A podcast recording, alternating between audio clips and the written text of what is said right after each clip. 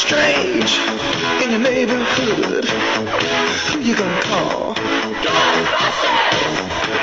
If there's something weird and it don't look good, who you gonna call?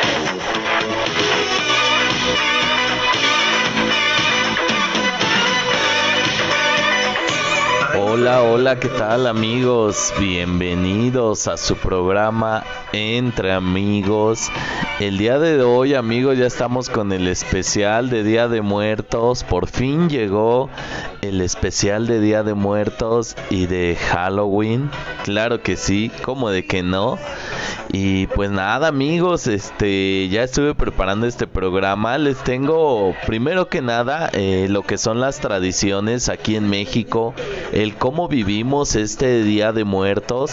También sería muy interesante que nuestros amigos de de otros países escriban en la caja de comentarios cómo es que ustedes ven desde afuera este tipo de, celebraciones y todo este tipo de cosas. Entonces este estaría muy interesante que nos platiquen cómo nos ven y nosotros bueno en este caso yo aquí en este podcast les voy a platicar el cómo lo vivimos aquí en, en México específicamente en la Ciudad de México y el Estado de México que es en donde yo vivo amigos y pues muchísimos saludos a todos los que me escuchan. Eh, ya saben, a todos nuestros hermanos latinoamericanos. Muchísimos saludos eh, a todos. Y pues nada amigos, vámonos rápido. Hoy casi no va a haber sesión de preguntas y respuestas, pues porque vamos a estar contando historias de terror, leyendas y pues vamos a empezar a esta, esta plática, como bien dice el nombre del programa, entre amigos. Y dice así. Pues les platico amigos que el Día de Muertos es una tradición prehispánica que se fusionó con el catolicismo y es así como perdura hasta nuestros días. Es una de, las tradiciones más arraigadas eh, en los mexicanos. Esta tradición... Eh, comenzó desde nuestros antepasados mexicas. Ellos realizaban un ritual desde antes de la llegada de los conquistadores europeos. Eh, las antiguas culturas creían que el día 1 y 2 de noviembre los fallecidos este, regresaban del Mictlán, así le llamaban ellos al, al inframundo le llamaban el Mictlán. Bueno, ellos, los fallecidos, regresaban por un corto tiempo para visitar a sus familiares y por eso los vivos preparaban eh, los altares llamados ofrendas para, para esos visitantes tan esperados de, de otro mundo. Eh, los altares se componían de diferentes cosas como son flores de cempasúchil, que de hecho pues la flor de cempasúchil es muy característica aquí en México, es una flor eh, color naranja, anaranjado y huele delicioso amigos. Eh, esta flor simboliza el color, le da el colorido a a estos altares, a estas ofrendas, también este proporciona aroma y ánimo a las almas que, acostumbran eh, visitarnos. Eh, se acostumbra también este poner los pétalos en el piso formando un camino que sirve como guía para las almas. Eh, también se pone copal para hacer eh, un buen ambiente para estas almas visitantes. Eh, también se pone en estos altares la, comida predilecta, amigos. este de la persona fallecida se se cocina este la comida que más le gustaba y se pone se pone ahí en la ofrenda delicioso. Aquí en México se acostumbra a poner mole, este, eh, hasta tacos eh, se ponen ahí en, la, en las ofrendas, mucha fruta también. Eh, y bueno, aquí les, les sigo contando. Entonces, este también se pone agua, importantísimo, eh, y, acompañado con el agua las bebidas que, al fallecido le, le, gustaban mucho, como puede ser tequila, como puede ser mezcal, como puede ser pulque, como puede ser una cervecita, todo lo que esa persona en vida disfrutaba se le pone en la ofrenda. También la sal no puede faltar, en un platito se pone algo de sal, veladoras que simbolizan la luz y el deliciosísimo pan de muerto, amigos. Es un pan que se hace especialmente aquí en México, solamente en esta época se hace ese pan de muerto tan delicioso. Hay de dos tipos, hay uno que es de ajonjolí y hay uno que es de azúcar.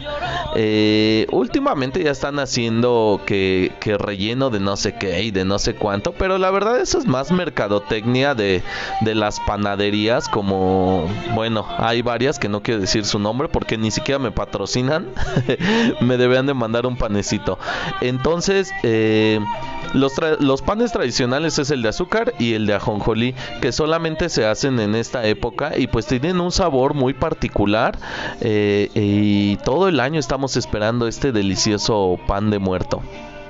Este y pues así es amigos. Y bueno, en otras partes del mundo, este, tal vez no están tan familiarizados con esta tradición, pero a nosotros nos encanta y de repente se confunden un poco otros países, eh, piensan valga la redundancia, piensan que nosotros pensamos que efectivamente este, los muertos reviven y no es así amigos.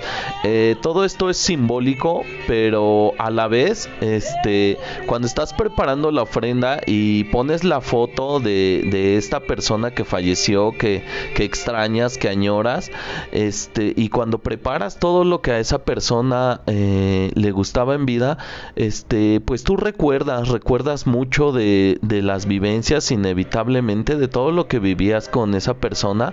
Y, pues realmente sí cobra vida, pero en tu corazón, en el corazón de todos nosotros los mexicanos, eh, cobran vida todas esas personas fallecidas que extrañamos, pues por todo esto que, que nosotros preparamos con mucho cariño, con nostalgia también y, y es algo este pues muy sentimental, muy de nosotros y a mí me gusta decir que realmente sí, los mexicanos volvemos de la vida por medio de las personas vivas que nos recuerdan y que siempre nos tienen en su corazón. Eh, y, pues también nos gusta creer que estas personas vienen, nos visitan, nos ven contentos, nos ven felices y pues ellos también de alguna manera están tranquilos y ven que hemos seguido nuestra vida y que hemos llevado una buena vida. Entonces es algo hasta cierto punto imaginario, pero muy bonito amigos, porque de repente sí sientes que esa persona eh, viene, te visita, le das una bonita cara, una sonrisa y, y pues esta persona se despide y tú esperas nuevamente un, todo un año para, para volver a poner esta ofrenda y para volver a hacer este ritual que de alguna u otra manera realmente sí te hace acercarte a tu familiar fallecido. Así es amigos. Y pues bueno, después de platicarles un poco de esta tradición que la verdad incluso eh, me toca el corazón, me pongo un poco sentimental porque yo también tengo seres queridos que extraño y pues ya los ya estoy preparando la ofrenda amigos. De hecho en la página de podcast entre amigos eh, publiqué ahí este unas fotos de cómo son las ofrendas, los altares, también una explicación y pues me daría mucho gusto que pasaran por esta página podcast entre amigos y pues le echaran un ojo ahí para que logren ver las imágenes. Eh, también quiero platicarles que aquí en la Ciudad de México se hace el desfile de Catrinas que me imagino que tal vez lo han visto en Facebook o en YouTube o en la televisión, este, en una avenida muy importante que se llama Reforma, desde lo que es Chapultepec, pasando por el Palacio de las Bellas Artes, por una calle que se llama Madero y llegando hasta la Plaza de la Constitución, que es el Zócalo. Todo este recorrido hace en el desfile de Catrinas. Este año se va a hacer el día domingo a partir de las 3 de la tarde y pues va, va, va a estar súper genial. Aparte en el Zócalo está la mega ofrenda, amigos. También en la página eh, ya les dejé unas imágenes. El Ángel de la Independencia este, está estupendo, está recién arreglado y pues tiene ya sus flores de cempasúchil. Está súper genial se ve increíble y pues ahí está un poco de lo que es nuestra cultura mexicana amigos y pues aquí también acostumbramos eh, a celebrar un poco el, el Halloween y este, y pues sí nos gusta también disfrazarnos y salir a las calles a, pedir dulces. Y pues nada, amigos, después de ya platicarles todo lo que es esto, eh, vamos a dedicarnos a contar algunas historias, algunas leyendas. Por ejemplo, aquí me piden que la leyenda de la llorona. Y pues vamos allá. Eh, les cuento que la llorona es un espectro de folclore hispanoamericano que dice su leyenda que ella eh, ahogó a sus hijos en un río y pues quedó maldecida. Entonces desde ese entonces la llorona eh, anda vagando por, por el mundo, espantando a las demás personas. Es un espectro en pena, un alma en pena y este entonces se la pasa buscando a sus hijos con un lamento espeluznante.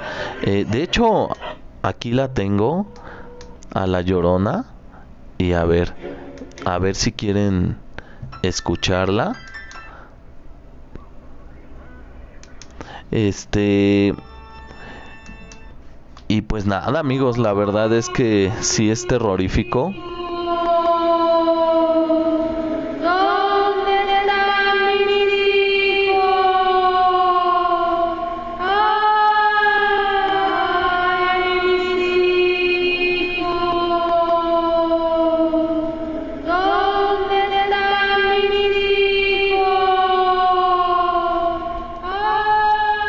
Les parece amigos? Imagínense en la noche que van regresando a su casa y escuchan este lamento de la llorona que realmente algunos dicen que data de, de desde la antigüedad, desde antes que llegaran los españoles a conquistar México y pues imagínense eh, y pues personalmente les puedo decir que, que sí he escuchado el lamento de este espectro terrorífico. Se te toda la piel y pues pues es muy feo amigos. Vamos con el siguiente, con la siguiente leyenda, con la siguiente pregunta que dice así. ¿Los espejos son una puerta a otra dimensión? Y pues estuve investigando y creo que sí. Los espejos eh, desde tiempos antiguos en Egipto eh, tallaban ciertos minerales con arena y se formaban espejos que por las noches los cubrían porque tenían temor de imágenes que aparecían en la noche. Eh, también los parapsicólogos dicen que es real que existen fotos eh, que han sacado en donde en los espejos se ve se ven este figuras extrañas o tu reflejo ya no ya no coincide con tus movimientos entonces es algo también mucho de temer de imagínate estás viendo tu rostro y de repente se vuelve malvado o ya no coincide con los movimientos que tú estés realizando realmente es una cosa de extrañar. También existen muchos rituales, eh, rituales satánicos que dicen que a las 12 de la noche pones unas veladoras, te pones enfrente de un espejo y realizas ciertos conjuros y algunas almas, algunos demonios que, que anden vagando por ahí se pueden manifestar eh, eh, a través del espejo amigos. Entonces yo también he tenido algunas experiencias de que alguna vez eh, me tocaron del otro lado del espejo, tocaron el, el espejo de esa manera y pues fue terrorífico amigos. Vamos con la siguiente con la siguiente leyenda que es la de el jinete sin cabeza. Se dice que el jinete sin cabeza era un mercenario, hacendado que durante una batalla fue decapitado por el certero disparo de una bola de cañón. Entonces esta bola de cañón le destrozó la cabeza y ahora el jinete vaga vaga por todos los lugares eh, buscando el repuesto de, de su cabeza. Entonces amigos, imagínense, ustedes andan en la noche, escuchan un caballo y de repente cuando voltean a ver es el jinete sin cabeza que está buscando el repuesto de su cabeza y podría ser la tuya. Entonces más vale huir, escapar cuando vean que el jinete sin cabeza está ya cerca de ustedes. Eh, también me estaban, me mandaron una pregunta y me dijeron que querían que les contara la historia de Josué. Fíjense que esta historia es real, es sobre un joven que realizó un ritual satánico eh, e hizo un pacto con el demonio él pactó dar la vida de, y la alma de su abuelita a cambio de dinero. Entonces hizo un rito y el diablo eh, se le presentó y le concedió el, pacto y lo selló con, el anillo del rey Salomón. Este anillo se lo colocó en el dedo a Josué entonces, este Josué ya no se podía librar de esta maldición. Él ya había asesinado a su abuelita, no le importó la vida de su abuelita con tal de recibir dinero a cambio. Entonces, después él ya se arrepintió, la conciencia no lo dejó tranquilo y quiso deshacer el pacto, buscó ayuda, entonces contactó a, un personaje que se llama Juan Ramón Sáenz, o se llamaba porque ya falleció, en paz descanse. Él tenía un programa muy famoso aquí en México que se llamaba La Mano Peluda, en donde contaba historias. Entonces este joven Josué acudió a, a Juan Ramón Sáenz por ayuda y él se ofreció a ayudarlo. Entonces se vieron eh, en persona, se entrevistaron. Josué eh, portaba un guante en su mano derecha porque decía él que cada cualquier persona que tocara el anillo del rey Salomón, pues inevitablemente moriría. Juan Ramón Sáenz desgraciadamente no creyó en esta maldición y entonces le dijo a Josué que se quitara el guante y lo saludó, tocó, tocó el anillo del rey Salomón y pues desgraciadamente no la contó. José Ramón Sáenz falleció eh, a causa de esta maldición de Josué. Eh, todos los que intentaron ayudar a Josué fueron fallecieron, algunos quedaron heridos o les ocurrieron desgracias y realmente es un caso terrible que lo pueden eh, checar en YouTube.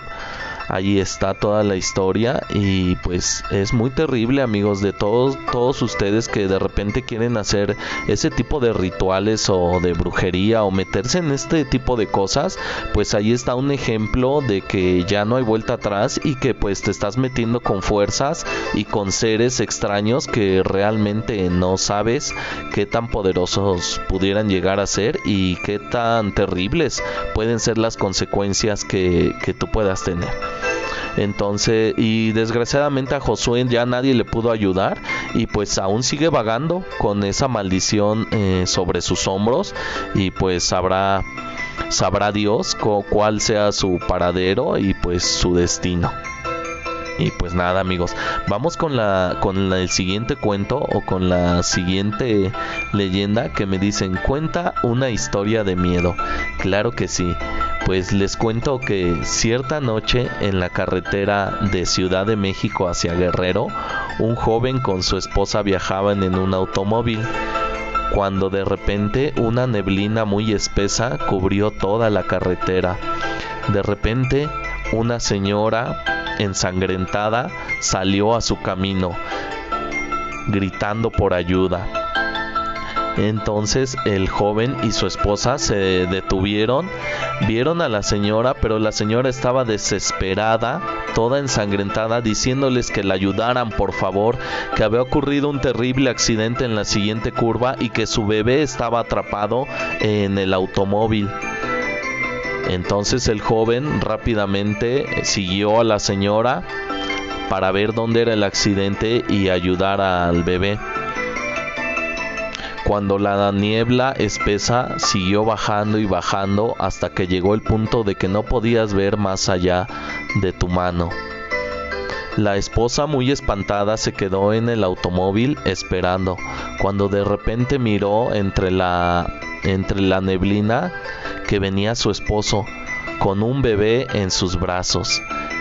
Al verlo, ella tuvo un alivio y le preguntó a su esposo, ¿dónde está la señora? ¿Qué pasó? Entonces el, esposo de esta joven le dijo, mi amor, tenemos que irnos rápidamente de aquí. Puso al bebé en el asiento de atrás del automóvil y arrancó. El esposo se veía muy muy nervioso y le dijo a su esposa, cuando llegué al automóvil la señora estaba en el asiento del conductor muerta y solamente estaba el niño llorando. Y así es amigos, como fue esta historia de terror, esta leyenda terrible y pues también una una lección de que el poder de una madre puede incluso superar dimensiones o puede ir más allá de la vida.